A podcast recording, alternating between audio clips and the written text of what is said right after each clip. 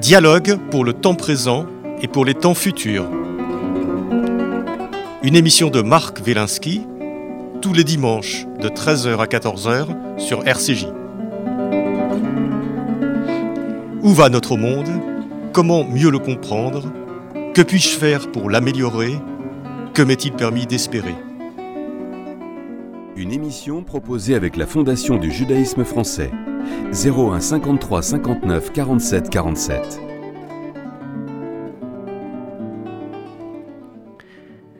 Aujourd'hui, jusqu'à la chute, mémoire du majordome d'Hitler, présenté par Thierry Lenz.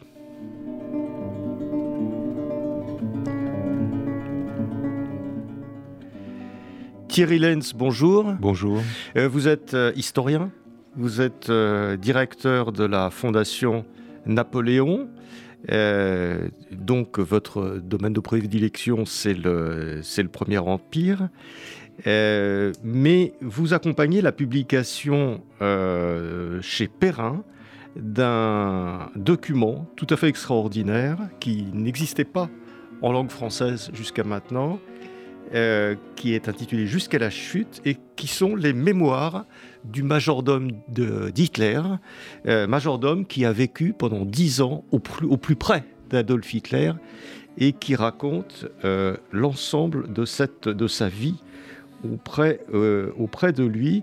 On va reparler longuement de ce, livre. Je rappelle aussi que vous êtes professeur à l'Institut catholique de Vendée et que vous avez écrit aussi sur euh, euh, Hitler, le Troisième Reich, notamment Le Diable euh, sur la montagne. Et voilà, et est-ce que je ne sais pas si j'ai dit que ce livre, donc Jusqu'à la chute, Mémoire du majordome d'Hitler, est publié aux éditions Perrin.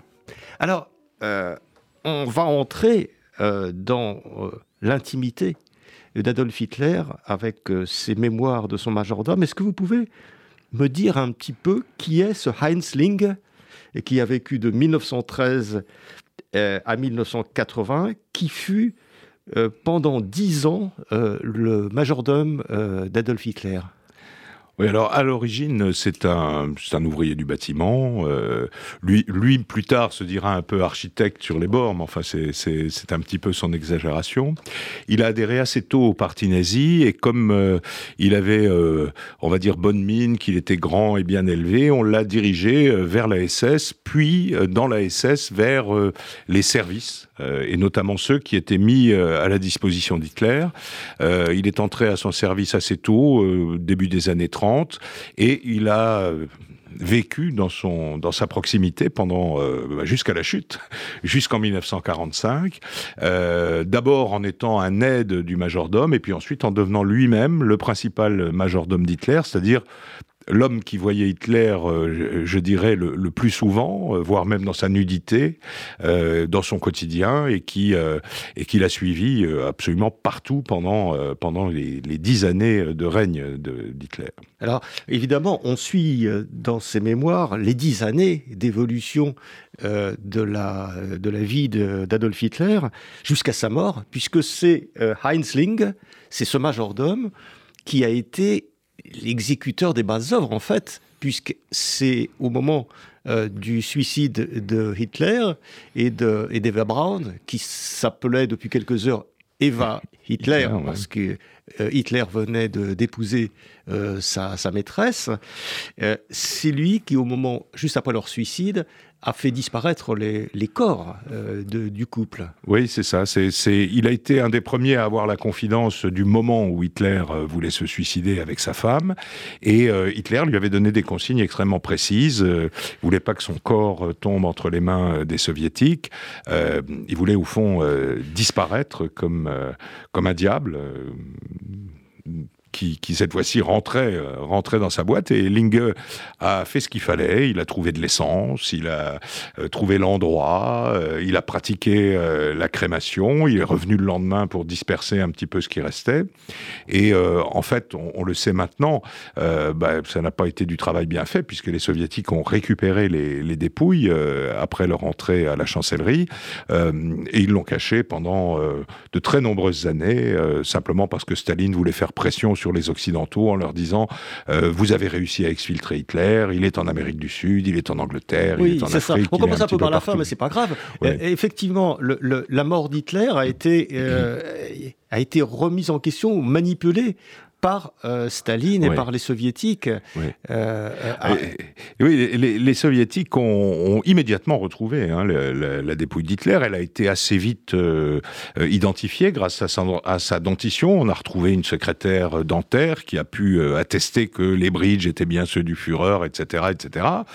Et Staline a ordonné qu'on fasse disparaître ces preuves. Alors on a d'abord enterré dans un premier endroit, et puis 15 ans plus tard, on a déterré, on a enterrés ailleurs avant de les disperser, de les broyer, etc. Sauf euh, des morceaux qui ont été euh, emmenés à Moscou et qui se trouvent aujourd'hui euh, aux archives d'État de, Moscou. Alors, ça n'est pas facilement communicable, évidemment, mais on, les a vus dans un récent documentaire, le fameux docteur Charlier, le médecin des morts, celui qui va trouver la cause des morts de l'histoire, a, pu voir ces, reliques, si l'on peut dire, et on a fait une description qui confirme, mais en avait-on besoin que c'est bien Hitler euh, qu'on a retrouvé euh, dans, dans, mais quel était la, fosse? L'intérêt de, Staline euh, de, de, masquer euh, ce suicide d'Hitler ah ben, la, guerre froide avait déjà commencé, hein. elle avait euh, déjà commencé, et euh, Staline voulait montrer à quel point lui, qui avait sacrifié une grande partie de son peuple à la victoire, était finalement trahi par les Alliés, jusqu'à faire disparaître les dignitaires nazis. Ça a été la même chose pour Martin Bormann. Quand, vous regardez aujourd'hui les, les, biographies de Martin Bormann écrites avant les années 90, vous avez la moitié du livre consacré à sa fuite en Amérique du Sud. Hein.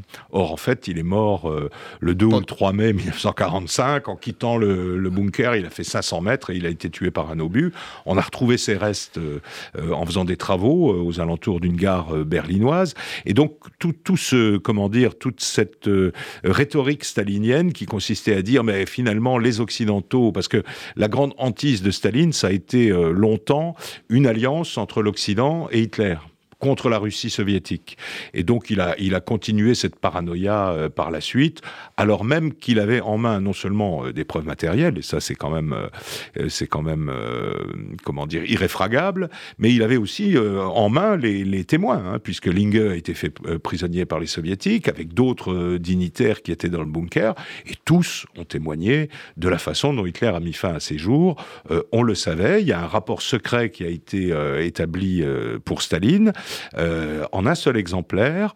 Euh, Khrouchtchev a commis l'erreur euh, dans les années 50 d'en demander une copie, et c'est cette copie qui a fuité après, après la juste avant la chute du mur, et ça a été publié en France en 1982 ou 3, et ça s'appelle le dossier Hitler, qui est donc un rapport fait à Staline, dans lequel, évidemment, la mort d'Hitler est racontée par le menu, grâce aux témoignages qui avaient été recueillis, dont celui de Linge, qui a été détenu par les soviétiques pendant dix ans. Alors ils l'ont un petit peu battu, ils l'ont un petit peu secoué pour que euh, euh, par donner tous les détails euh, qu'il avait. Et puis à partir de 49 on l'a un petit peu laissé pourrir dans un camp, dans un camp de prisonniers. Il a été libéré parmi les tout derniers prisonniers allemands. Je dirais que autant, autant on aurait pu comprendre que soit détenu, pendu, fusillé un certain nombre de dignitaires, lui c'était quand même celui qui passait la veste et qui portait la serviette, mais on l'a quand même gardé euh, une dizaine d'années. C'était, c'était quand même un, un, un hitlérien euh, accompli, Ah oui. fasciné par Hitler, Ouais, et d'ailleurs ouais. ça ressort dans, dans ce livre. Alors, euh, Ling euh, est entré au service euh, d'Hitler assez tôt, d'ailleurs, dans, dans- au Oui. début des années 30. Oui, oui, vers- quasiment tout de suite. Je vous dis, on, on l'avait repéré, on lui a fait faire une formation dans une école hôtelière parce que euh, Hitler avait une vie très servie hein, dans sa vie personnelle. C'est un homme, on le sait aujourd'hui, qui travaillait assez peu. Il était le Führer, le guide, donc il n'avait pas besoin de, de s'enfouir dans les dossiers. Donc il passait sa journée à se faire servir, à réfléchir. La- les seuls dossiers sur lesquels il a vraiment travaillé sont les dossiers militaires, euh, parce que il se piquait d'être euh, un grand stratège. Alors c'est vrai qu'il a réussi deux ou trois coups au début de la guerre euh, qui étaient euh, qui étaient assez réussis, mais pour le reste, il était presque le penseur de lui-même en quelque sorte, et donc il avait besoin d'un service. Et dans tous les lieux où Hitler se retirait, que ce soit la chancellerie, que ce soit le Berghof, les quartiers généraux, il était entouré de domestiques. Oui, il était très entouré et, et on a l'impression de vivre euh, dans une espèce de cour. Il, a- il y a toute une cour. euh. Alors, il y a deux périodes. hein. Il y a quand même la période jusqu'à la guerre et puis après, il y, a le moment où ça devient difficile, où l'ambiance est très différente. Mais alors, euh, pendant toutes les années 30 jusqu'à 41, disons, euh, c'est une espèce de cour. Ah oui, Euh, c'est qui- c'est- qui- même une cour euh, euh, inquiétante parce qu'on y croise des personnages qui sont, euh, euh, je veux dire, à côté desquels les crocodiles sont des animaux de compagnie. Hein. Euh, Martin Bormann, évidemment, Goering, euh, euh, que, que comment dire que on, on se surprend parfois à apprécier parce qu'il était drôle, parce qu'il avait des lubies, etc. Mais qui était un homme d'une cruauté euh, absolue. Alors il y a évidemment Himmler qui passe dans le secteur. Il y a cet imbécile de Ribbentrop qui, euh, euh, sincèrement, quand on regarde la bio- de près la biographie de ce ministre, on se rend compte qu'il est euh, suffisant et insuffisant. Enfin, c'est véritablement le plus stupide des faisants dorés, comme on appelait, comme on appelait les Pourtant, dignitaires Hitler avait nazis à l'air cette époque. du pacte Molotov-Ribbentrop, c'est-à-dire du pacte Oui, oui. germano-soviétique, qu'il avait signé, mais il avait peut-être fait que le signer. Non, non, il a, il a même, il a eu deux coups de chance dans sa vie. Le premier, c'est le, le- le traité avec les Anglais sur les- l'équilibre maritime, où là, il a, il a bluffé. Comme, euh, comme un joueur, même on dirait de poker, il faut être euh, presque un joueur de belote. Il, a- gagné. Alors Hitler l'a pris pour euh, le nouveau Bismarck, le nouveau Metternich, que sais-je encore. Et puis euh, le pacte germano-soviétique. Mais on sait aussi euh, maintenant, parce qu'on a eu la version euh, côté soviétique, que euh, c'est justement à cause de cette hantise d'une alliance entre l'Ouest et l'Allemagne contre l'Union soviétique que Staline a concédé tout ce qu'on a, tout a voulu. Parce que euh, Staline a, a gouverné très longtemps, il a été considéré très longtemps par les partis communistes occidentaux comme une espèce de génie, à la fois petit père des peuples, ami des enfants, etc. Euh, en réalité, il était bourré d'incertitudes et lui aussi bourré euh, euh, presque d'idées reçues ou de. Et son obsession, ça a toujours été, et, et jusqu'au bout, jusqu'en 44, il craignait une alliance entre les Alliés et les nazis contre l'Union soviétique.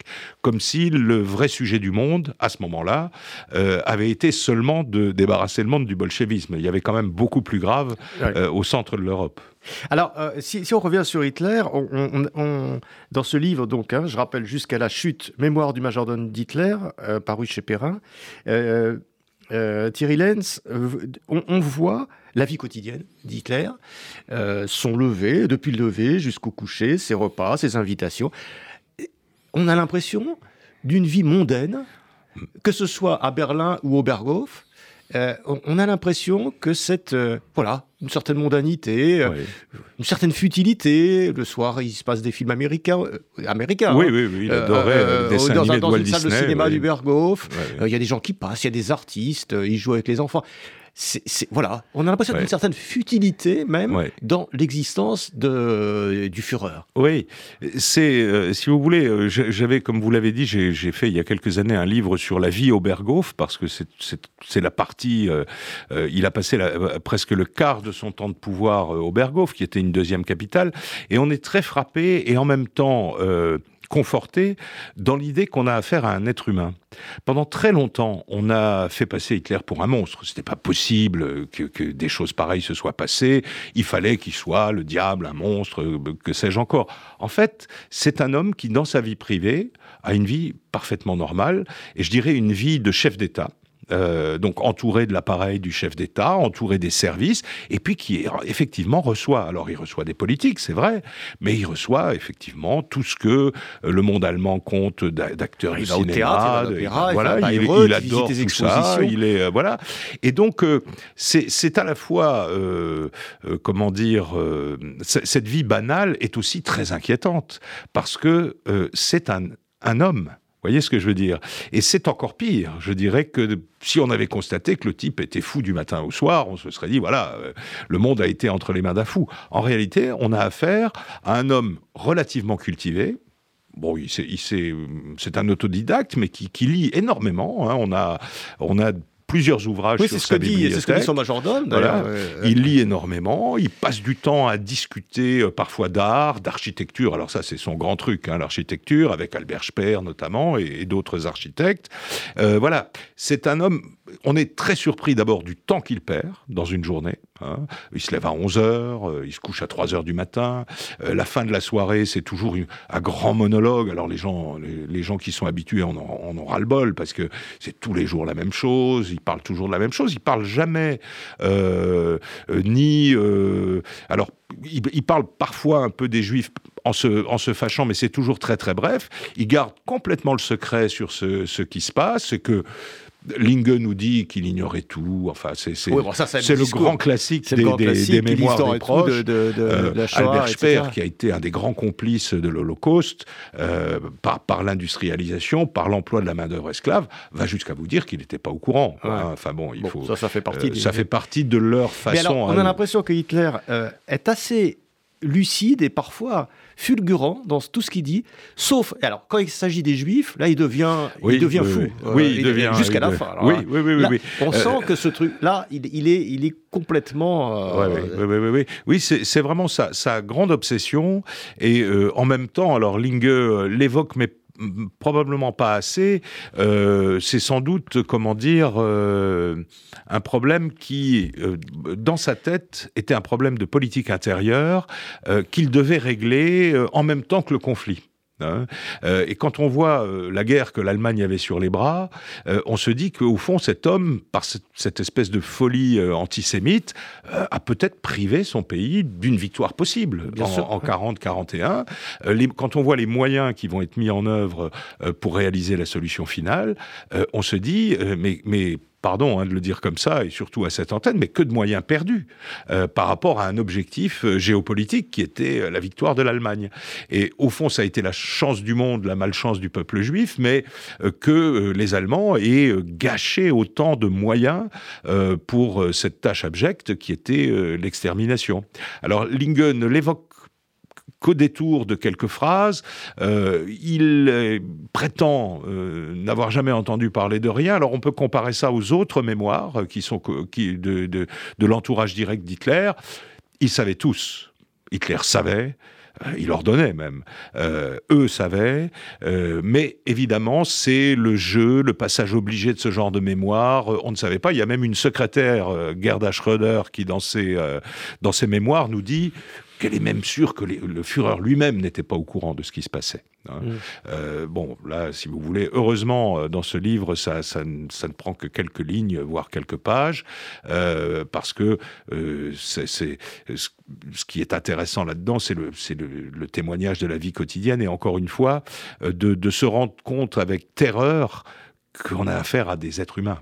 Oui, euh, c'est ça, c'est ça qui est, c'est ça qui est tout à fait terrifiant des, des, êtres humains et, et, même, euh, par exemple, il avait un, il avait un jeu euh, Hitler. Le matin, il s'habillait le plus vite possible, il se chronométrait et il disait tiens, je me suis habillé en 15 secondes, je me suis habillé en 30 secondes. des petits jeux de, de gamins. Oui, c'est un peu l'organisation scientifique du travail poussée à l'extrême, si l'on veut. une journée d'Hitler, d'abord, ça, ça, commence très tard. Hein, il se lève. Ouais, il se lève tard. Hein. il, se lève très tard parce que d'abord, il s'est couché très tard, donc euh, il dort un peu, et puis euh, il lit tranquillement les journaux, il prend un petit déjeuner. Alors, euh, il y a aussi tout un développement là-dessus sur son régime alimentaire dont on pourra dire quelques mots. Il se promène beaucoup, parce que ça va l'inspirer. Alors quand il est au Berghof, évidemment, il a cette vue totalement imprenable qui l'inspire. Alors il écoute de la musique, il a, il a une discothèque très, très importante, notamment au Berghof. Bah, évidemment, il écoute du Wagner pratiquement à longueur de journée, mais il écoute aussi du Mozart et d'autres d'autres musiciens classiques. Il lui arrive d'écouter un peu des chansons populaires, mais c'est n'est pas vraiment son truc. Il est, il est plutôt dans le classique, dans l'aspirant, comme euh, euh, il le dit à plusieurs reprises. Et puis, il se met à recevoir. Alors, la seule chose, à partir du déclenchement de la guerre, qui est euh, stricte et ponctuelle chez lui, ce sont les points de situation militaire, deux fois par jour. les généraux, alors parfois, font des centaines de kilomètres pour venir lui parler pendant 20 minutes. Évidemment, il se met en colère, il les traite de tous les noms. Ça aussi, c'est ce qui ressort bien dans le, dans le livre de. Alors, ça, ça ressort bien, ah effectivement il n'aime pas euh, ou il, craint les militaires. Oui, En tout cas, il les méprise. Oui. Il les même, méprise. Les, même les vainqueurs. C'est-à-dire que ceux qui ont gagné en 40, ceux qui ont réussi la première partie de Barbarossa, il les méprise absolument.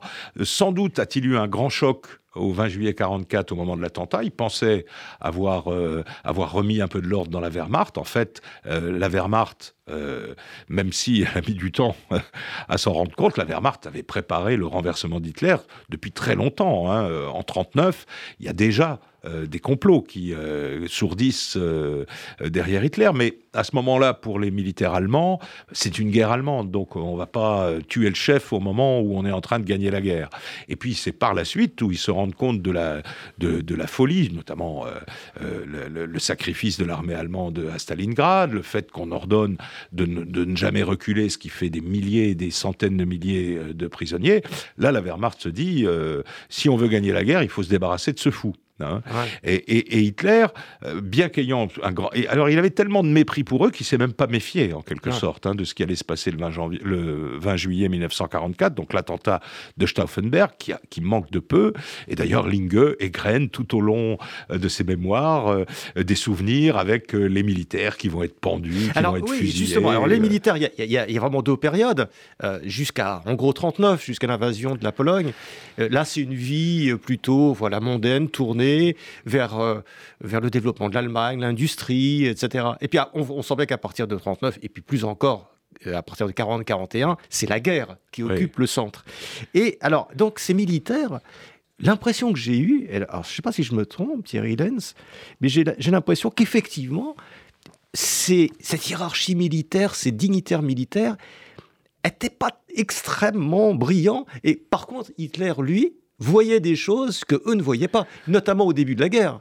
Dans l'invasion euh, de la France, de la Hollande, de la Belgique, euh, les, les, on a l'impression que les militaires n'y croyaient pas. Vraiment, on ne croyait pas que ça se ferait si facilement, et ça s'est fait en quelques jours. Oui, ça, c'est, on peut le dire, euh, c'est son gros coup, hein, Hitler sur le plan militaire, parce que, euh, bon, par la suite, ça a été beaucoup moins brillant. Ah bah après, oui. Mais, la traversée des Ardennes, en plus, par, euh, je sais pas, c'est large comme deux fois notre rue, hein, hum. l'endroit où sont passées les divisions allemandes. On a des photos des embouteillages de chars dans les Ardennes, parce qu'ils n'arrivent pas à passer. mais c'est, c'est le coup de génie, le fameux coup de faux, etc. Ça, du Hitler, et même d'ailleurs contre l'avis euh, de, de, certains de ses généraux.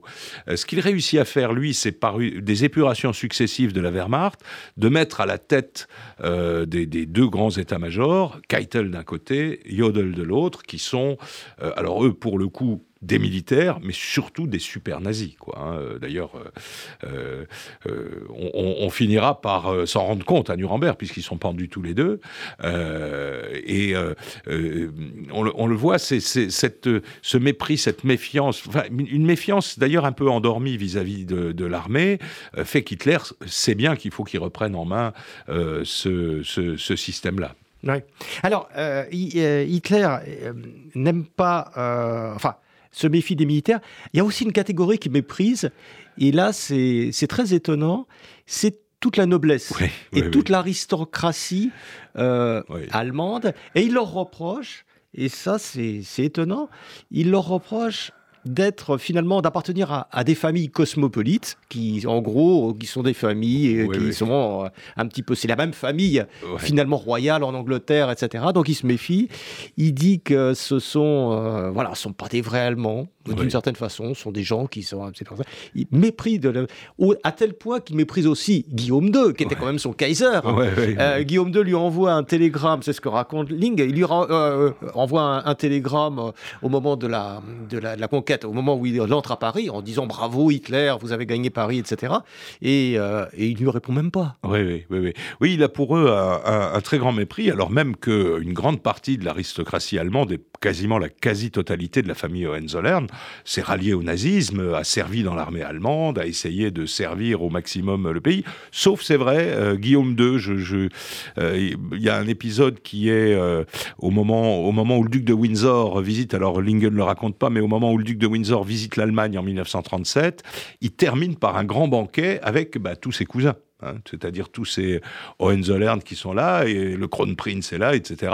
Il y en a qu'un qui refuse de venir, c'est euh, Guillaume II, parce que, euh, évidemment, il se considère, lui, toujours comme euh, le vrai chef d'État de, l'Allemagne. Et, cet ensemble, au fond, a beaucoup de bonne volonté par, rapport, par rapport au Führer, mais qui les méprise aussi parce que, n'oublions pas aussi que, certes, ce sont, ce sont des mots, mais le national-socialisme est aussi une forme dévoyée euh, du socialisme, euh, non pas celui du 19e siècle, mais celui du début du 20e siècle, très populiste, etc. Et donc forcément, ces gens qui ont amené à la défaite de 1918 ne méritent euh, aucune considération, alors qu'ils gardent leur titre, qu'ils aient quelques châteaux de ci, de là, tout ça n'est pas très très gênant, mais bon, on ne va pas les associer au gouvernement, ce serait folie. Ouais, D'ailleurs, il y, a des tentatives à, certains moments pour euh, rétablir euh, le, Reich après, le, après Hitler, c'est-à-dire de remettre les Hohenzollern au pouvoir, et Hitler écarte cette, cette éventualité. bien sûr, et puis je pense que le, le, marigot euh, qui l'entourait aurait évidemment ah. refusé aussi. Parce que... Alors effectivement, ce marigot, euh, on va en parler, puisqu'on voit passer dans ce, dans ce livre euh, bah, tous les, tous les, tout l'entourage euh, d'Hitler, donc euh, euh, Himmler, Göring, grande importance quand même, il s'appuie beaucoup sur Göring, Goebbels, Martin Bormann, qui a l'air pour le coup, lui, d'être une brute ah, Martin Bormann, c'est quand même le pire de tous. Hein. C'est-à-dire que, à la fois, c'était lui aussi une espèce de domestique, chef de cabinet, on va dire, bon, voilà, d'Hitler, et qui progressivement a pris le pouvoir. C'est-à-dire que Hitler avait une telle confiance en lui que euh, ben, il l'a laissé pratiquement gouverner à certains moments. Euh, c'est très net euh, au moment pendant les années du Berghof à partir de 1943, et c'est évidemment très net au bunker. C'est Martha Bormann qui se voit chancelier. Enfin bon, évidemment, tout ça aujourd'hui nous fait sourire quand on voit dans quel état était Berlin quelques jours de la fin de la guerre. Mais Bormann est convaincu qu'il va avoir un destin, que c'est son heure qui a sonné, et il est prêt pour ça à éliminer tout le monde, notamment Göring, puisque euh, Göring la, euh, envoie un, télégramme euh, mal rédigé à Hitler au moment où Berlin va tomber, en lui disant mais si vous m'avez pas répondu d'ici 10 heures, je considérerai que vous êtes mort au combat, enfin etc. Et j'assumerai les responsabilités du Reich c'était, euh, si vous voulez, Hitler aurait pu répondre non, non, je suis vivant, euh, tout continue comme avant. Non, simplement, Bormann intercepte le télégramme, va voir Hitler et lui dit regardez, c'est un coup d'État, etc. Et Hitler décide qu'on va fusiller Göring, qui est probablement dans l'ensemble de cette, de cette ménagerie probablement celui pour lequel Hitler a eu le plus longtemps euh, eu d'affection aveugle. C'est-à-dire que Göring a tout raté. Euh, sur le plan militaire. Hein. Il était le patron de la Luftwaffe, il a multiplié les, modèles d'avions, c'était une aviation qui était euh, euh, forte sur des campagnes guerre éclair, comme on dit. Mais il se moque de Göring d'ailleurs, de ses costumes, de ses décorations. Hein. Mais, il s'en moque, on va dire, comme, comme d'un copain. Il y, a une anecdote qui n'est pas racontée par Lingam mais qui est dans d'autres mémoires, qui dit que donc Hitler était végétarien, il mangeait pas de viande, il mangeait du bouillon, il buvait pas d'alcool, il fumait pas, il fallait surtout pas fumer euh, en sa présence. Et euh, en fait, il tolérait qu'on serve de la viande à Göring, parce qu'il savait que Göring, euh, bah, c'était un mangeur, donc euh, on lui savait. Et un jour, euh, il dit J'ignorais que les cochons mangeaient aussi du ragoût, enfin, etc. devant. Et alors Göring, ça le fait rire, parce que bon, ils sont un peu copains, quoi, en quelque sorte. Mais, mis à part tout ça, il y a à l'intérieur de cette, de cette équipe où vraiment pardonnez-moi l'expression, mais il n'y en a quand même pas un pour relever l'autre. Euh, il y a à l'intérieur de tout ça une espèce de guerre permanente. Oui, c'est ça. Alors, il, attise en permanence la, guerre des, des uns contre les autres. Il a une formule il appelle ça le darwinisme administratif. Oui, oui, oui. ce, qui, est quand même assez. Écoutez, si c'était pas Hitler, ça nous ferait sourire, mais c'est vrai qu'il a, il a, euh, il a de ce côté-là, euh, dans, son, il est tellement sûr que son autorité, et d'ailleurs, il faudrait, alors c'est pas, c'est pas notre sujet, mais il faut se poser une question, c'est comment l'autorité de cet homme qui ne travaille pas, euh, qui euh, blablate à longueur de temps, comment cette autorité a-t-elle été, euh, voilà, a-t-elle été aussi absolue hein Alors il faut probablement le rechercher dans la naissance du mouvement, dans la montée vers le pouvoir, où il a montré, on va dire, une forme d'affaillibilité qui a dû impressionner son entourage. Mais jusqu'en 44, jusque dans le bunker, où les gens vont se sacrifier, vont se suicider après sa mort, etc., cet homme un peu d'une grande banalité finalement, euh, suscite une adhésion, euh, une fidélité, une loyauté qui, est quasiment inexplicable, alors même qu'en face de lui, il a des ambitieux, euh, mais, démesurés. Quoi, hein. Bon, Goering, probablement le plus capable de la bande, enfin avant que la drogue ne prenne le pouvoir sur lui, mais tous les autres sont quand même globalement parfois de très bons organisateurs, parfois de très bons hauts fonctionnaires, mais sûrement pas de grands politiques. Hein. Euh, bon, on parlait tout à l'heure de Ribbentrop, mais Himmler, c'est la même chose. Euh, Himmler qui s'imagine à la fin euh, de tout ça qu'il va pouvoir prendre le pouvoir et que les Alliés vont négocier avec lui, enfin, etc. ils sont, ils sont, ils n'ont même pas conscience de ce qu'ils sont. Hein. Alors, il y a quand même au moins un domaine dans lequel Hitler est remarquable, c'est dans la communication. C'est-à-dire qu'on a l'impression d'une théâtralité permanente. Euh, qu'il est un acteur et qui pense à chaque seconde à lui-même en, représentation. Oui, Rien de tout, euh, sa présentation, euh, la façon dont il parle. Et quand il donne des conseils aux autres, il leur dit non, mais regardez, vous êtes trop, trop bien habillés, les gens ne vous suivent pas, etc. Et il donne des conseils de communication, comme s'il était, je ne sais pas, un coach d'acteur, etc. On a l'impression d'une espèce de, théâtre diabolique, en fait.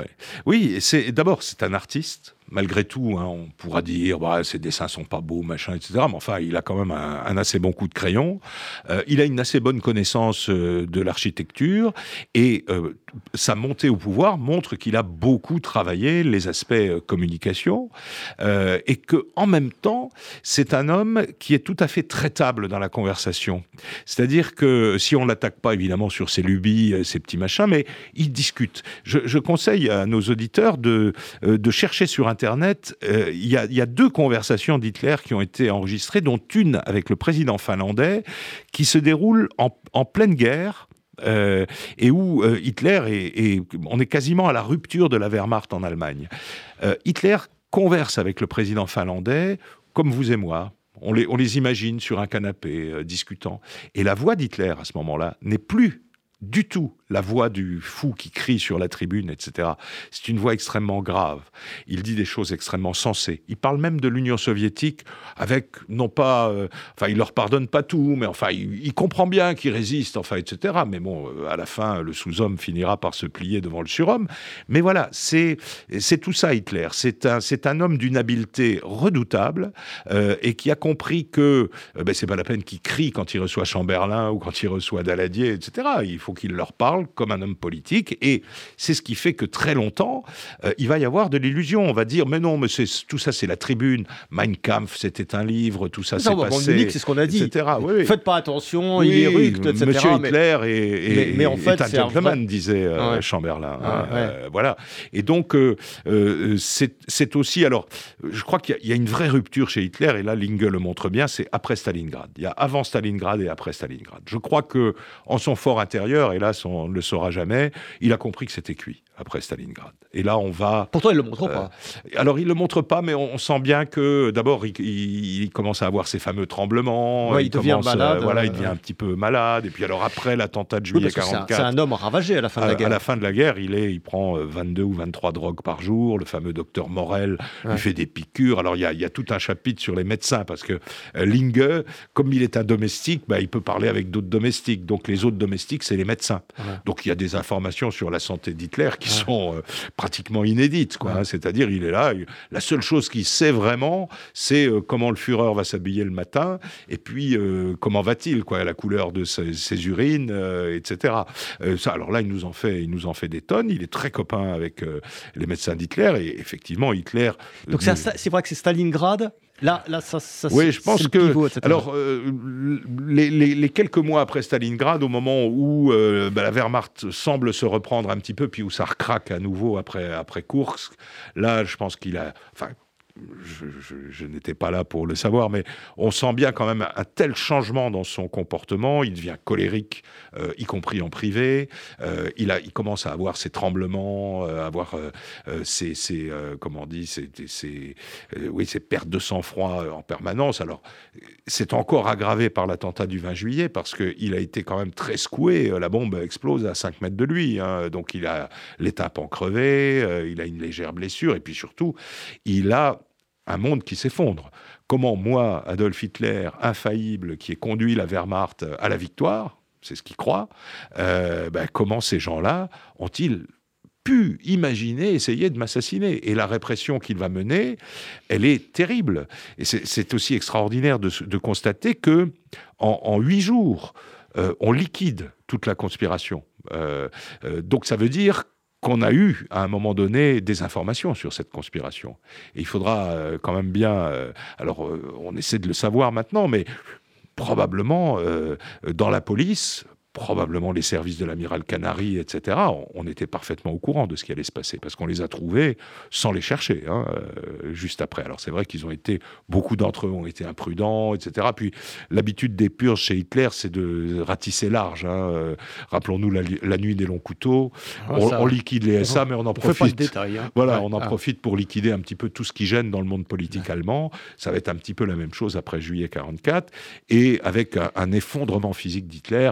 Euh, en fait, il, tient quoi? Il tient six mois hein, euh, après, euh, à partir de l'automne 44. Bon, voilà, c'est terminé. Mais on a l'impression qu'il il avait un grand rêve qui ne s'est pas réalisé.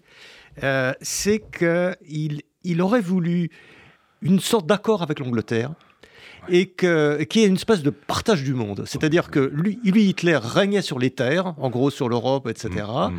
et que l'Angleterre euh, admette qu'il était plus fort que, euh, que les Anglais sur la terre et qu'ils euh, se contentent, entre guillemets, de régner sur les mers, sur le Commonwealth, etc. Et ce monde, et pendant ce temps-là, il aurait pu se retourner tranquillement vers son interland, enfin vers, les Russes, vers les Slaves, etc., pour les asservir tranquillement, euh, sans avoir derrière lui un front occidental. C'était ça sa grande vision, ce qui n'est pas complètement idiot. En fait, c'est la puissance terrestre contre la puissance maritime. Oui, oui, oui. Et, d'ailleurs, euh, deux études qui viennent d'être publiées, un livre d'Éric Branca euh, sur qui s'appelle le, l'aigle et le léopard, et puis le livre de l'ancien ambassadeur Harrow qui s'appelle Nous étions seuls et qui montre les manœuvres anti-françaises de l'Angleterre entre les deux guerres.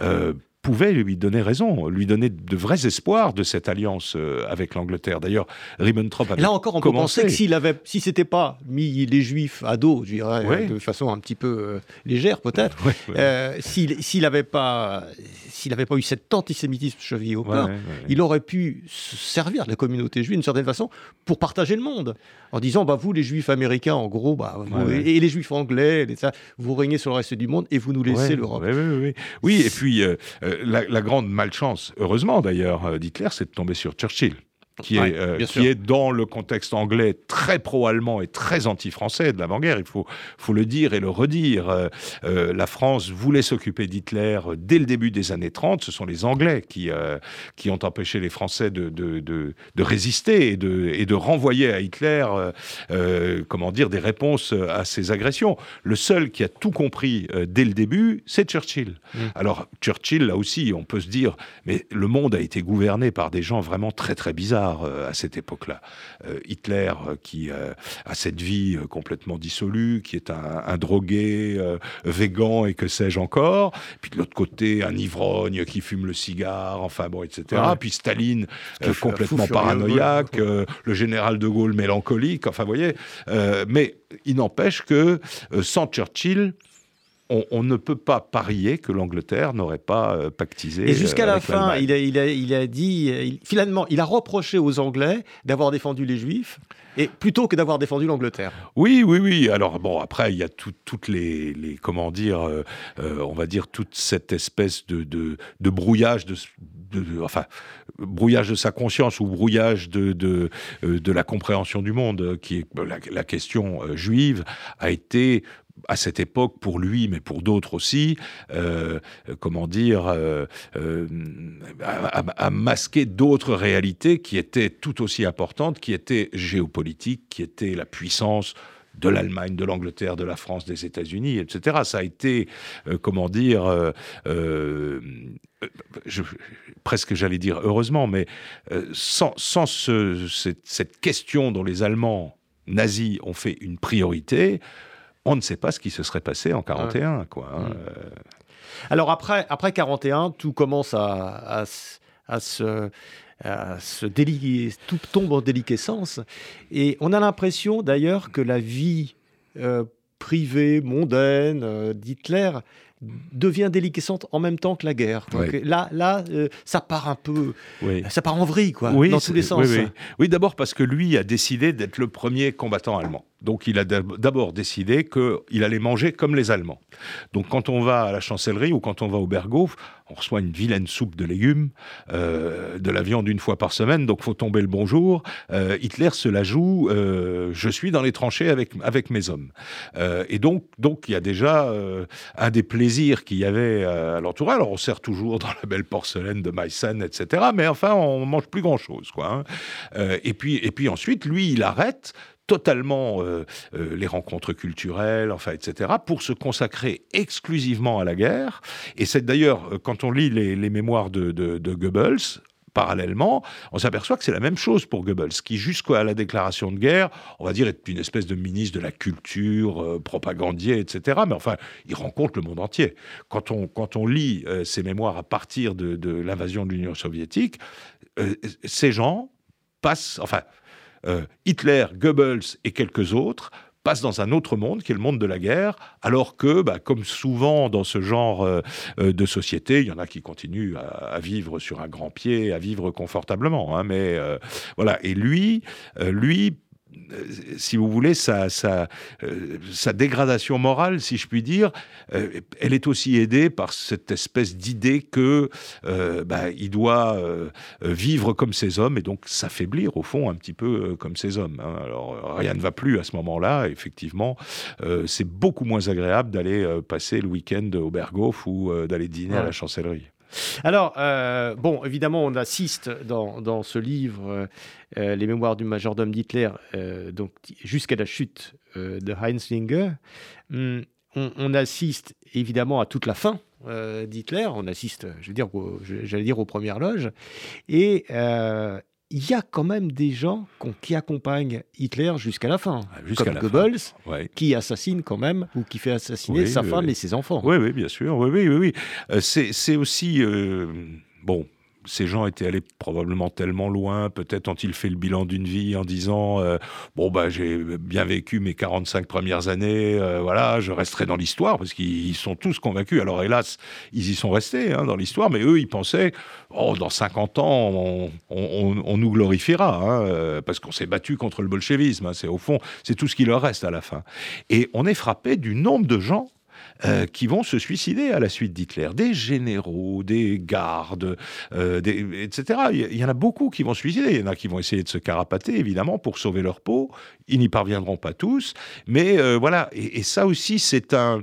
Comment dire On mettrait de la musique de Wagner là-dessus, avec, vous voyez, cette, cette, ambiance, cette ambiance lugubre et en même temps, comment dire, presque héroïque, entre guillemets, de ce qui se passe dans le bunker. On se dit, mais voilà, euh, quelle fin, euh, quelle fin extraordinaire. Euh, et c'est ce qu'ils ont recherché finalement, c'est de se dire au fond on n'a pas réussi, mais au moins on va bien finir. Alors Goebbels c'est l'exemple le plus le plus frappant hein, évidemment. Non seulement il suicide avec sa femme, ce qui commençait à être l'habitude dans ces milieux, mais il, tue leurs enfants. Enfin six enfants à qui ils font prendre de, du cyanure. Il y a les secrétaires du bunker qui, qui supplient Magda Goebbels de dire d'assassiner pas vos enfants. Ah et ils vont jusqu'au bout. Ah oui, elle, elle, elle entre, Linge le raconte, elle entre une dernière fois dans la chambre du Führer pour le supplier d'essayer de fuir, etc. Il la met dehors, euh, vraiment, là, cette fois-ci, en criant un petit peu. Il lui remet son insigne doré euh, euh, du parti nazi. Elle est là, elle est en extase devant, devant cet homme dont, au fond, elle a toujours été un petit peu amoureuse. et donc, voilà, c'est cette fin, cette fin terrible. D'ailleurs, une fois que Linge a réalisé son, son travail, le travail qu'Hitler lui a confié de faire disparaître son corps, lui aussi, il va essayer de, de, de, s'en sortir. C'est vrai que les, les, domestiques avaient quand même moins de raisons, probablement que les autres, de se suicider, mais euh, euh, il fait partie de ceux qui ont essayé de sauver leur peau. Et, et, qui en ont, il faut quand même le dire. Alors même s'il a eu ensuite, après sa libération, une vie à peu près normale en Allemagne, il était représentant de commerce pour une maison de construction, euh, quand même, il, s'est bien rendu compte qu'il y avait là un filon. Hein. Il a donné un quantité d'interviews avant ah bah d'écrire ses mémoires. Euh, le Monde a publié de lui euh, à sa libération une très très grande interview. Euh, bon, voilà, il a, il a aussi non pas gagné sa vie parce que on ne le payait pas, mais il, a continué à exister grâce grâce à cette histoire-là. Ce, ce, qui est très surprenant, c'est qu'il il, il n'a pas écrit véritablement ses mémoires avant les années 1970. Il a fallu que ce soit un historien allemand euh, qui insiste en lui disant Vous savez des choses, il faut les écrire, éventuellement je vous donne de la doc pour vous rafraîchir la mémoire, etc. Euh, euh, quand on lit le fameux dossier Hitler de Staline et les mémoires de Linge, on s'aperçoit, on peut, on peut les croiser, on s'aperçoit qu'il raconte la même chose des deux côtés. Alors, quand on sait que les soviétiques l'ont fait parler à coups de gourdin sur la tête, peut imaginer qu'il avait déjà dit une grande part de vérité. Il, il les reprend euh, dans ses mémoires et c'est, euh, je trouve, euh, en français, en langue française, c'est le document qui manquait. Il en manque encore un. Ce sont les mémoires du chauffeur qui s'appelait Eric Kempka, euh, qui ont été publiés en allemand et en anglais, qui sont toujours pas publiés en français, mais qui au fond n'apporteront pas, pas grand-chose de plus, puisque, mis à part que c'est lui qui fournit l'essence pour brûler le, corps du Führer, il n'avait pas le même type de proximité euh, avec Hitler. Euh, Thierry Lenz, oui c'est ça Thierry, pardon. Dernière question, vous êtes historien, euh, il, nous, reste En, en, tant qu'historien, qu'est-ce que vous tirez de toute cette, euh, toute cette folie euh? Ah, c'est, c'est... Moi, j'en tire quelque chose qui, qui, qui, qui, peut être, qui est inquiétant euh, bon, on vous dit plus jamais ça. Enfin, on l'avait dit en 18, on l'a dit en 45, etc. En fait, euh, c'est pas vrai. L'homme, restera l'homme, euh, et le plus jamais ça n'existe pas. Alors, pour l'historien, encore moins que pour les autres, mais ce sont des dangers qui, qui sont d'ailleurs peut-être pas toujours de la même nature. Hein. Ça peut être aussi d'autres totalitarismes que le simple, la simple dictature se présente. Hein. voyons un peu tout ce qu'on euh, tout ce qu'on essaie de nous imposer sur le plan de nos pensées, sur le plan etc. Tout ça c'est du totalitarisme mou, mais le totalitarisme mou termine toujours par du totalitarisme dur, et c'est pas parce que quelqu'un nous paraît sensé que ses intentions euh, sont forcément bienveillantes euh, à l'égard de ses concitoyens. Donc il faut toujours être un petit peu vigilant. Il faut évidemment ne jamais oublier cette période.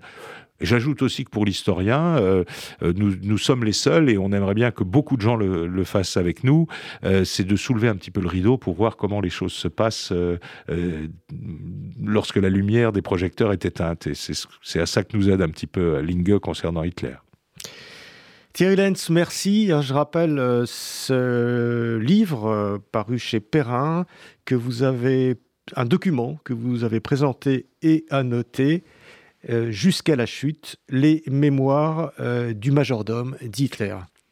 Merci d'être venu à Pilpoul. Merci de m'avoir invité.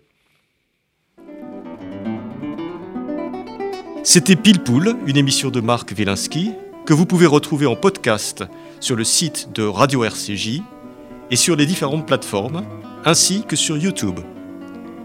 À dimanche prochain, 13h. Une émission proposée avec la Fondation du judaïsme français. 01 53 59 47 47.